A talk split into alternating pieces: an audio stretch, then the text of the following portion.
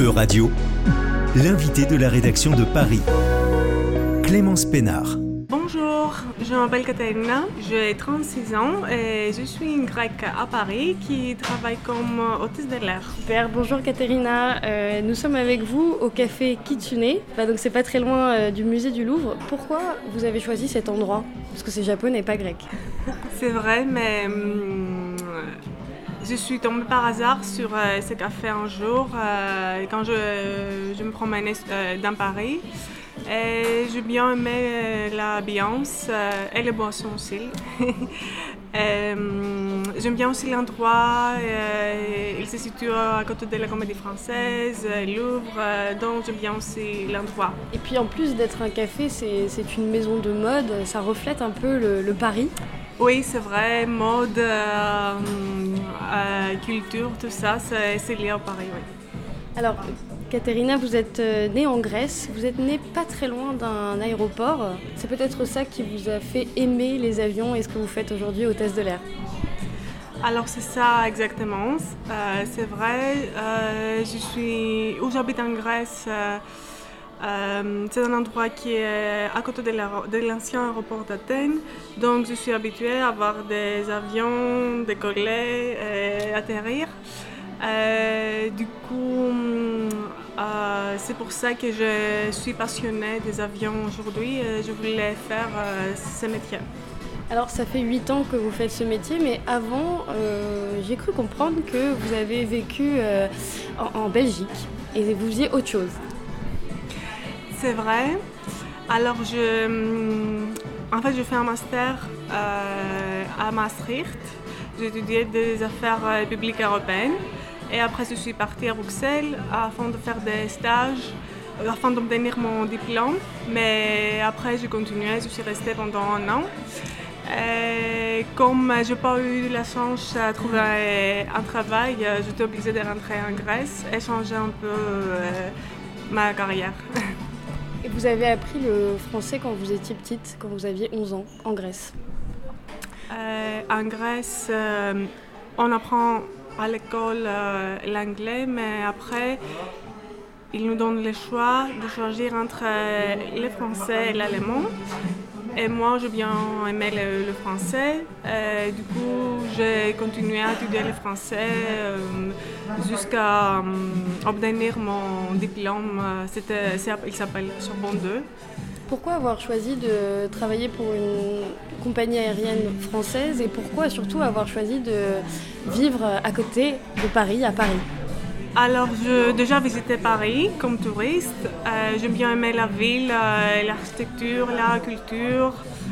Euh, du coup, je voulais vraiment vivre euh, à, Paris ou à proximité de Paris. C'est pour ça que quand je postulais pour devenir hôtesse de l'air, je postulais pour une compagnie aérienne qui avait une base à Paris. Et c'est quoi ce qui vous a peut-être euh, le plus surpris ou le plus choqué? Alors, soit la première fois que vous êtes venu à Paris euh, en tant que touriste ou maintenant que vous y vivez? Euh, c'est plutôt les comportements des gens. Je pensais qu'ils étaient plus, plus amicaux. Mais après, en fait, euh, c'est ce qui m'a choqué. C'était qu'une fois, euh, je suis allée dans un service euh, public afin de poser une question. Et la dame à la réception, elle m'avait demandé de lui fournir euh, mon visa ou mon titre de séjour. Donc euh, j'étais un peu choquée que euh, les gens ne connaissaient pas que la Grèce fait partie de l'Union européenne et ça fait longtemps en plus. Euh, et après, je suis un peu déçue qu'il y a des gens qui n'aiment pas beaucoup ceux qui ont un accent français. Et des fois, on se, on se sent un peu à l'écart par rapport à ça. Donc voilà. Euh, mais sinon, j'aime bien l'ambiance, j'aime bien que hum, la mentalité française, j'aime bien qu'ils, par exemple, qu'ils vont prendre euh, Ils vont post déjeuner. Euh, ils vont pas manger euh, quelque chose devant leur ordinateur comme dans les autres pays, comme on faisait avant.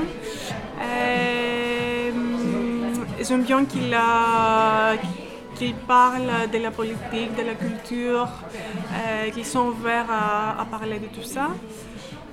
Euh, donc oui, tous les temps il y a des avantages et des avantages, comme partout. Alors Paris c'est quand même une capitale de la culture, hein, vous le disiez, et on est juste à côté du Louvre. Est-ce que vous saviez qu'il y avait une expo il n'y a pas très longtemps justement sur la Grèce et sur Paris et Athènes? Alors vu que vous aimez la culture, peut-être qu'il y a des expositions que vous avez vues qui vous ont plu, ou en tout cas, la culture, ça peut être aussi la gastronomie. Peut-être, qu'est-ce que, est-ce que vous avez des restaurants que vous conseillez à Paris? Alors c'est vrai que je ne sais pas s'il il continue, mais il y avait une, expo dans les Louvres. Euh, c'était parce qu'on fêtait en Grèce les 200 ans de la Révolution grecque. Et il y avait quelques œuvres euh, au Louvre. Euh, c'est vrai que je n'ai pas visité cette expo ici, mais à Athènes, euh, oui, j'ai vu euh, les œuvres d'art. Donc, sinon, j'essaie aussi de découvrir d'autres cultures et d'autres nationalités, et pas forcément la Grèce. mais pour les restaurants, oui, il y a deux, trois restaurants. Tu veux les noms? Ok. Euh, L'un que j'aime bien, c'est familial, par exemple. Euh, il s'appelle euh, Zeferakos et c'est rue Monge. C'est un restaurant de spécialité grecque. Oui. Oui, c'est familial, c'est petit. Super, on testera.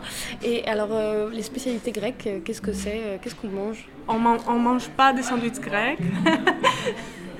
Euh, Grosse erreur euh, des, Parisiens. Oui, c'est un peu faux. Euh, on mange, il y a beaucoup de plats méditerranéens, végétariens aussi, beaucoup de légumes. il y a, oui, le classique moussaka, mais bon, c'est plutôt pour les touristes. Mais il y a aussi des tomates farcies ou des légumes farcis. il y a aussi un plat qui s'appelle pasticcio. en fait, chaque région, comme en France, a leur euh, plat. Euh, par rapport au sandwich grec, euh, qui n'est pas vraiment un sandwich grec, en Grèce, il s'appelle souvlaki, à Athènes au moins. C'est la pita, il y a, après il y a gyros ou poulet dedans. Euh, donc c'est un peu différent de, du sandwich grec ici. Qui ici c'est kebab, c'est un peu turc, c'est différent. Maintenant que ça fait euh, alors 8 ans, même plus de 8 ans que, vous êtes francilienne, presque parisienne, hein, on peut le dire, est-ce que vous avez pris des, des habitudes de parisien, de mauvaises habitudes de parisien peut-être? Euh, oui, je crois que euh, j'ai râlé déjà, mais là, c'est devenu encore pire. Donc, euh, oui, malheureusement, je fais ça. Mais j'ai pris aussi de bonnes habitudes, comme je garde toujours la porte, parce que malheureusement, on fait ça, on fait pas ça en Grèce. Je vais dire bonjour et tout ça, bonsoir.